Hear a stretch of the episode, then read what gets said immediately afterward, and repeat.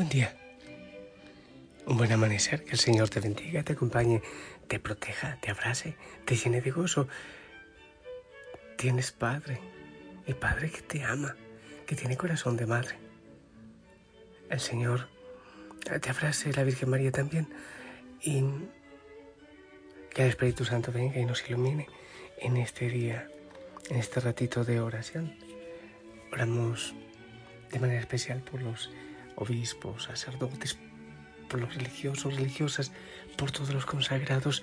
Que el Señor nos ayude a enamorarnos, pero así con toda, con todas las ganas.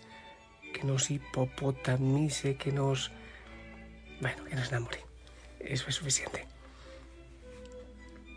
Amado Señor, toma nuestras manos en este día, guía nuestros pasos que en este día podamos llevar tu nombre, ser sal y luz, Señor. Llevar una sonrisa de amor a tantos que necesitan y que lleves, lleve también en nuestros labios, nuestro corazón, palabras de sanidad, de esperanza, de gozo y de paz. Que interceda también en este día por nosotros San Benjamín Mártir. La palabra del Señor, ¿te parece el Evangelio? Genial según San Juan capítulo 5 del 31 al 47, para oreja. En aquel tiempo dijo Jesús a los judíos, si yo doy testimonio de mí mismo, mi testimonio no es válido. Hay otro que da testimonio de mí, y sé que es válido el testimonio que da de mí. Ustedes enviaron mensajeros a Juan, y él ha dado testimonio de la verdad. No es que yo dependa del testimonio de un hombre, si digo esto es para que ustedes se salven. Juan era la lámpara que ardía y brillaba, y ustedes quisieron gozar un instante de su luz. Pero el testimonio que yo tengo es mayor que el de Juan. Las obras que el Padre me ha concedido realizar, esas obras que hago dan testimonio de mí, que el Padre me ha enviado. Y el Padre que me envió, él mismo, ha dado testimonio de mí. Nunca han escuchado su voz ni visto su semblante, y su palabra no habita en ustedes, porque al que le envió no le creen. Estudien las escrituras pensando encontrar en ellas vida eterna, pues ellas están dando testimonio de mí, y no quieren venir a mí para tener vida. No recibo gloria de los hombres. Además, les conozco y sé que el amor de Dios no está en ustedes. Yo he venido en nombre de mi Padre y no me recibieron. Si otro viene en nombre propio, a ese sí lo reciben. ¿Cómo pueden creer ustedes que aceptan gloria unos de otros y no buscan la gloria que viene del único Dios? No piensen que yo les voy a acusar ante el Padre. Hay uno que les acusa, Moisés, en quien tienen su esperanza. Si creyeran a Moisés, me creerían a mí, porque de mí escribió él. Pero si no dan fe a sus escritos, ¿cómo darán fe a mis palabras? Palabra del Señor.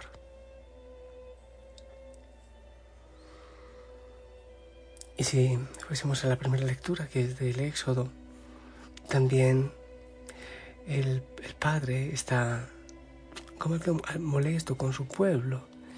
De hecho, dice, veo que este pueblo es un pueblo de cabeza dura, de dura cerviz. Estos eh, textos que vienen en días como hoy, tanto Antiguo Testamento como Nuevo Testamento, mm, yo sé que son eh, como que un poco áridos. Nos gusta mucho cuando el Señor nos dice que nos ama y es hermoso y que nos cuida. Eh, vengan a mí los que están cansados, yo les amo. Puede mamá o papá olvidarse de, de su criatura, pero yo no los olvidaré. La oveja perdida, el Padre misericordioso, eso nos encanta, pero cuando habla así fuerte, es que ustedes no creen, es que no quieren creer para salvarles. O, el Éxodo, eh, son un pueblo de cabeza dura, de dura cerviz. Eso no nos gusta tanto. De hecho, los regaños y las cantaletas como que no nos gustan mucho. ¿No te pasa a ti?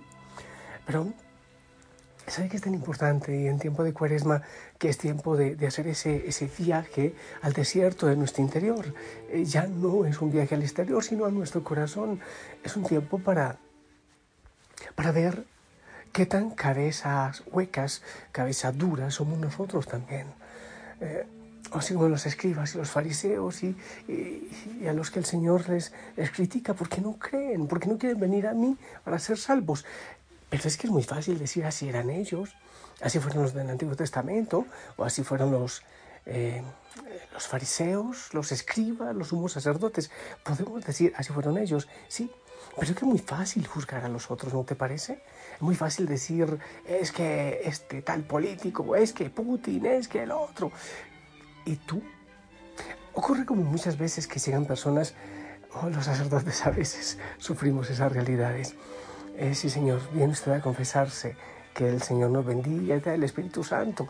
A veces uno dice unas palabras bien bonitas para que el Espíritu Santo mueva la conversión. Ya, Padre, estos son mis pecados. Tengo 12 hijos. El mayor, y después de media hora de decir todos los pecados del mayor, empieza eh, media hora más con los pecados del número 10 y después del 9 y termina y, uno dice, Señor, ¿dónde están sus pecados? Usted confesó los pecados de todos los demás, pero usted orina agua bendita, usted eh, transpira incienso.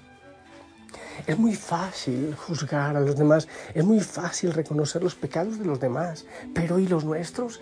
Aquellas mentiras, aquellas falacias, aquellas cosas que alcahueteamos en nuestra vida o en la vida de los otros. ¿Cuál será ese, ese pecado que, que nos arrastra, ese pecado dominante que nos impide acercarnos al Señor?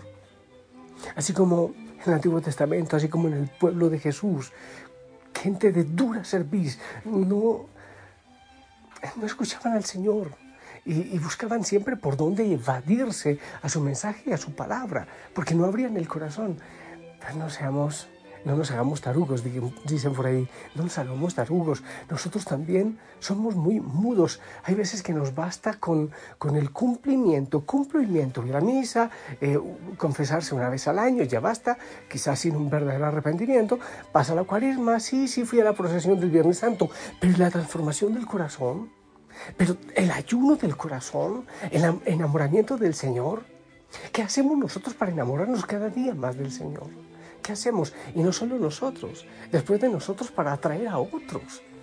¿Qué estoy haciendo en este momento para, para que el Señor entre en mi corazón, para que vaya a, lo más profundo de mi ser y, y, regale sanidad? ¿Qué estamos haciendo?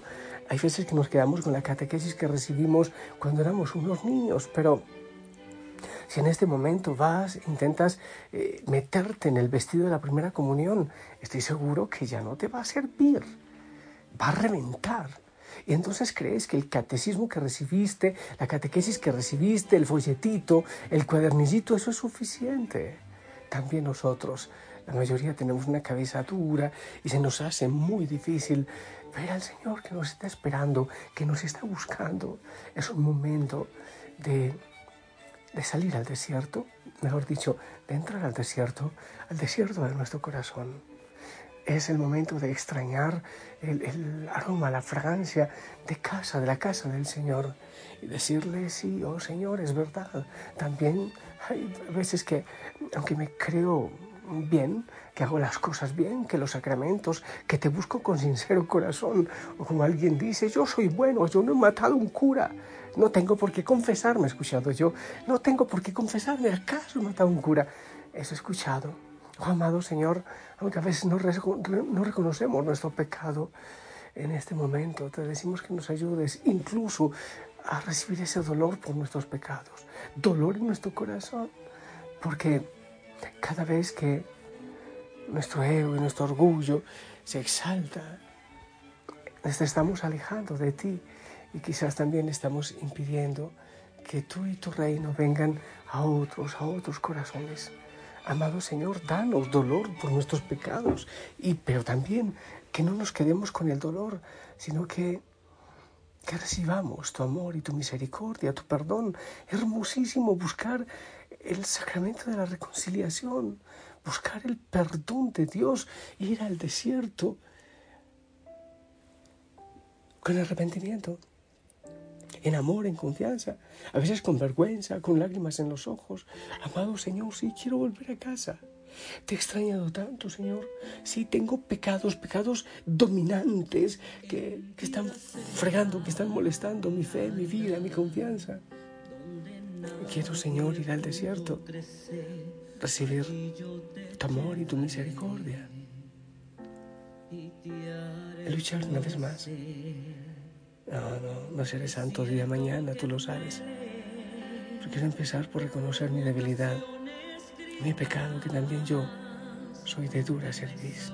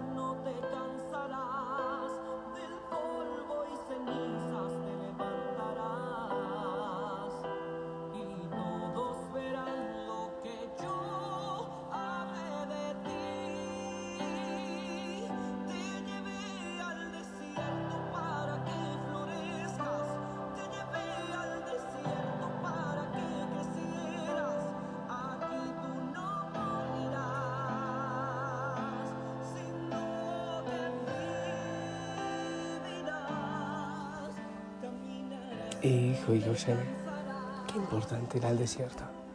En el silencio, ¿sí? a propósito, es que desierto mm, no es aquel lugar solo arena.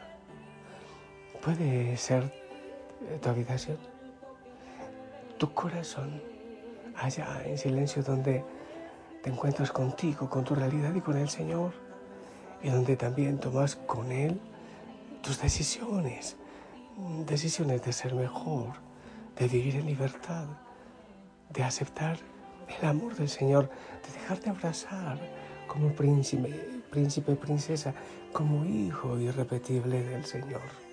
Vamos, vamos al desierto y reconozcamos nuestra cabeza dura, nuestros oídos cerrados para escuchar y vivir el amor de Dios hermosísimo en esta cuaresma, pilas, preparar una profunda confesión con arrepentimiento hasta el ladito de la cruz.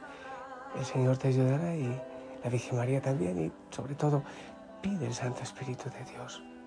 Yo te bendigo en el nombre del Padre, del Hijo y del Espíritu Santo y que este día eh, sea muy bendecido. Busca desierto, busca pasos de silencio son grandísimo y esperamos también tu bendición.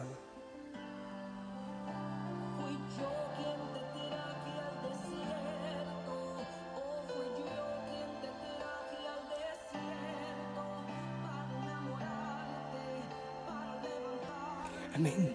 Amén, gracias. Sonríe, es un lindo uniforme. No olvides orar, no olvides abrazar a todos en casa. No olvides que la familia Osana ora por ti, que no estás en soledad. La Madre María te acompañe. Hasta pronto. Bye bye.